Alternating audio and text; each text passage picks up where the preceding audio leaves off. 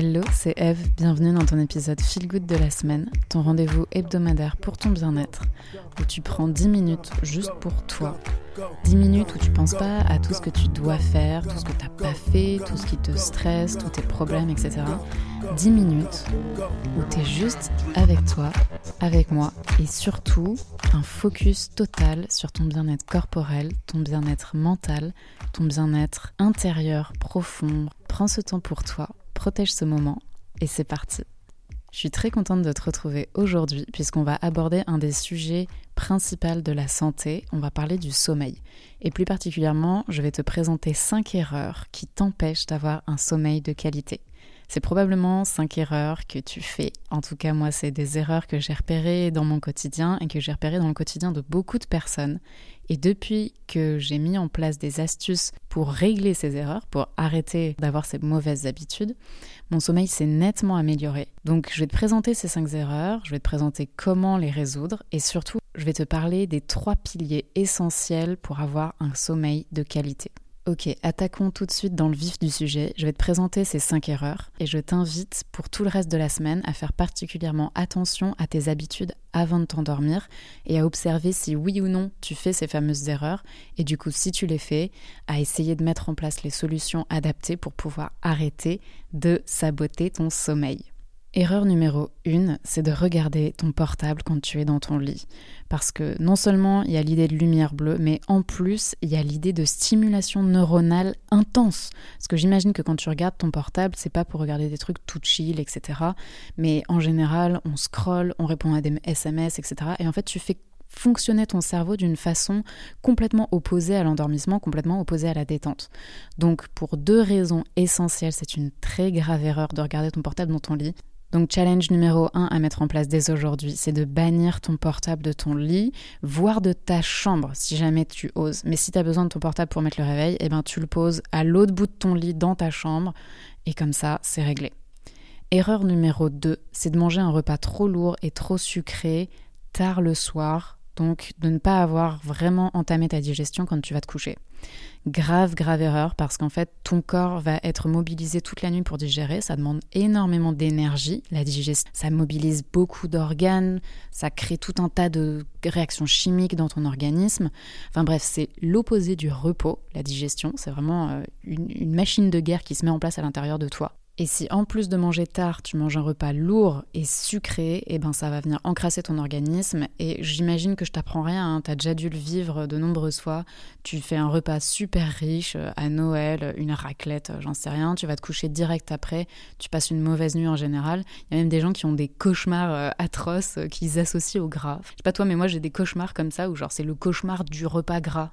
Enfin bref.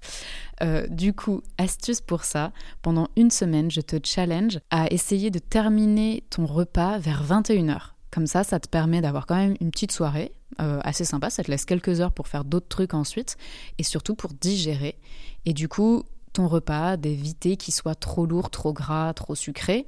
Mais d'un autre côté, si tu le termines à 21h et que tu as bien eu le temps de digérer, euh, te prends même pas la tête à essayer de faire un repas léger. Essaye vraiment cette première chose de terminer ton repas tôt, au moins 2-3 heures avant d'aller dormir. Erreur numéro 3, sans doute la raison principale des insomnies, c'est de penser à tes problèmes, de penser à des choses qui t'angoissent et surtout de penser à des choses que tu ne peux pas régler dans l'immédiat. Si tu commences à te faire une to-do list interminable de toutes les choses sur lesquelles à l'instant même tu n'as aucun pouvoir d'action parce que bah, il est tard, les gens sont endormis, tu ne peux rien régler, il fait nuit dehors, Bref, le monde ne roule plus et tu n'as plus le pouvoir d'agir dans ce monde parce que c'est l'heure de dormir, mais que toi tu es là à tergiverser, à tourner en boucle sur tous, les, tous tes problèmes, c'est le pire moyen de s'endormir. Ton esprit se met en mode alerte, panique, ça va complètement à l'inverse de l'état de détente que tu essayes d'obtenir pour ton système nerveux. Donc vraiment, c'est la pire chose de penser à tes problèmes. Deux astuces qui marchent très bien pour éviter les ruminations avant de s'endormir, c'est tout d'abord d'écrire sur une feuille de papier toutes les choses que tu as dans la tête. De les écrire de te dire, ok, elles restent là, elles m'attendront demain matin. Comme ça, voilà. Toi, tu peux aller te reposer pour être d'attaque le lendemain.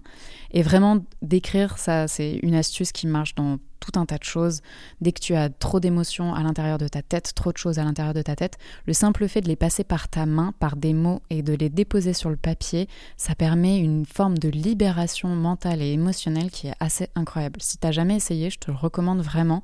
Et si t'as essayé en te disant moins bof, je te recommande de le refaire en étant plus en conscience et en laissant une deuxième chance à cet exercice parce qu'il est franchement très très très puissant. Et deuxième petite astuce, c'est tout simplement de lire un bouquin. Parce que ça va te plonger dans un autre univers, ça va te plonger dans une autre façon de parler, donc ça va te sortir de tes propres ruminations et de ta propre façon de parler mentale à toi. Tu vas t'ouvrir à des images, à une histoire, peut-être que tu aimes, ou bien, j'en sais rien, le, livre de, le genre de livre que tu aimes bien, si plus dans, dans la philo, le roman, le dev perso. Bref, choisis un bouquin qui t'imprègne, qui t'immerge, qui t'emmène ailleurs que dans ta tête et laisse-toi porter dans ce nouvel univers.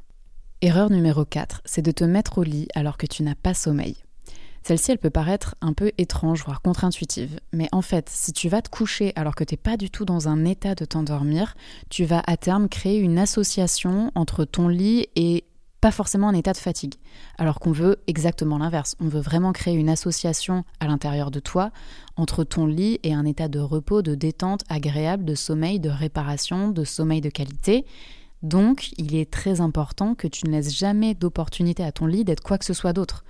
De, ton lit, c'est pas un endroit où tu fais la teuf, c'est pas un endroit où tu traînes sur ton portable, c'est pas un endroit où tu perds ton temps. Ton lit, c'est un endroit où tu te reposes, euh, où, tu fais des câlins, ou voilà, mais ton lit, ça doit être synonyme de détente, de confort, de plaisir, et pas du tout de perdre ton temps, pas du tout d'angoisse. Donc dès que tu t'apprêtes à aller te coucher et que tu sens que tu n'es pas fatigué, L'idée, c'est plutôt de rester dans ton salon, par exemple, de te mettre dans ton canapé, dans un endroit qui soit quand même confortable, où tu vas pouvoir amener tranquillement cet état de détente, de fatigue, de relaxation. Donc en lisant un bouquin, en écoutant de la musique, en faisant de la méditation, en faisant de la respiration, en utilisant toutes les méthodes que tu veux pour te calmer et pour faire venir la fatigue. Et ensuite, tu vas dans ton lit. Ok?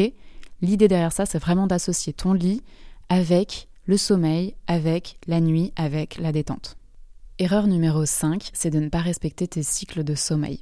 Je ne vais pas rentrer trop dans les détails ici, mais en bref, ce que tu dois retenir, c'est qu'on a tous des cycles de sommeil différents. Donc première chose, je t'invite à observer tes cycles de sommeil personnels à toi. Observer par exemple le moment dans la soirée où tu as un petit pic de fatigue, tu commences à bailler, la température de ton corps se refroidit légèrement. Bah, ça, ça te donne une indication super intéressante sur le moment propice pour aller te coucher.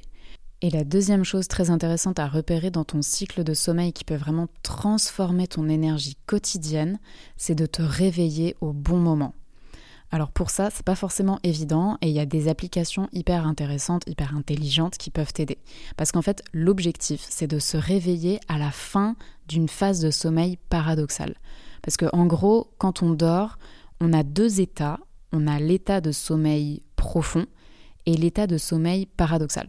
L'état de sommeil profond, c'est en gros le moment de repos, de détente, de récupération.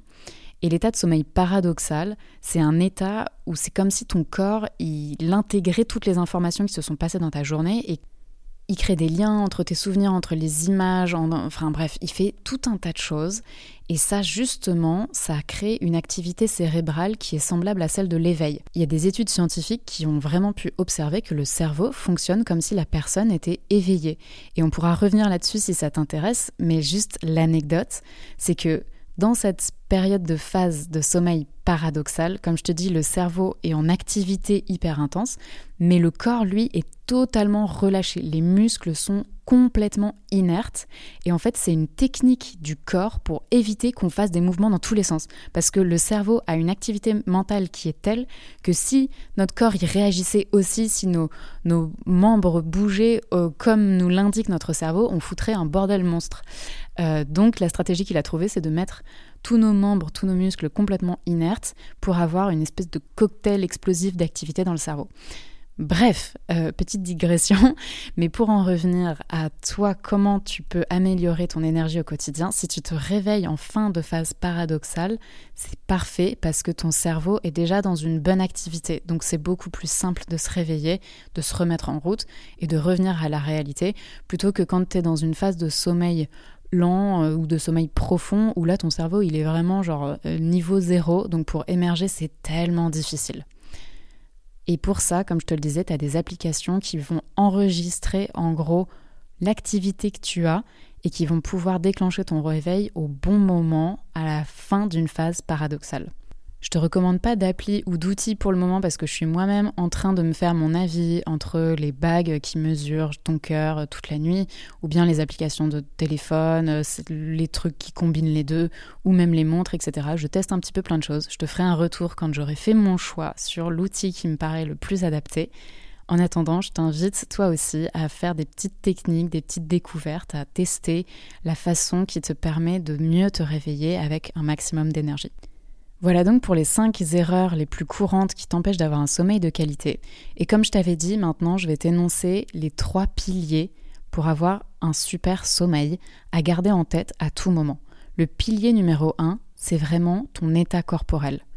C'est-à-dire qu'on cherche à mettre notre système nerveux dans un mode parasympathique, un mode qui est détente, un mode qui est cool, qui est au repos, qui est dans la confiance, dans la sécurité, vraiment dans le relâchement.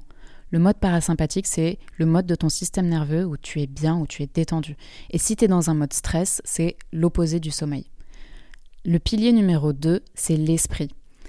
Donc en lien avec le système nerveux, évidemment, mais l'idée c'est d'avoir un esprit qui soit calme, qui soit apaisé, qui soit détendu, qui soit prêt à s'abandonner au monde des rêves, qui soit prêt à prendre ce temps pour soi, donc, pareil, je t'invite vraiment à faire des techniques qui vont permettre d'agir sur ton système nerveux parce que le système nerveux, c'est vraiment l'élément du corps qui permet de faire le lien entre tout ce qui est musculaire, articulaire, corps, on va dire, et tout ce qui est plus mental, émotion.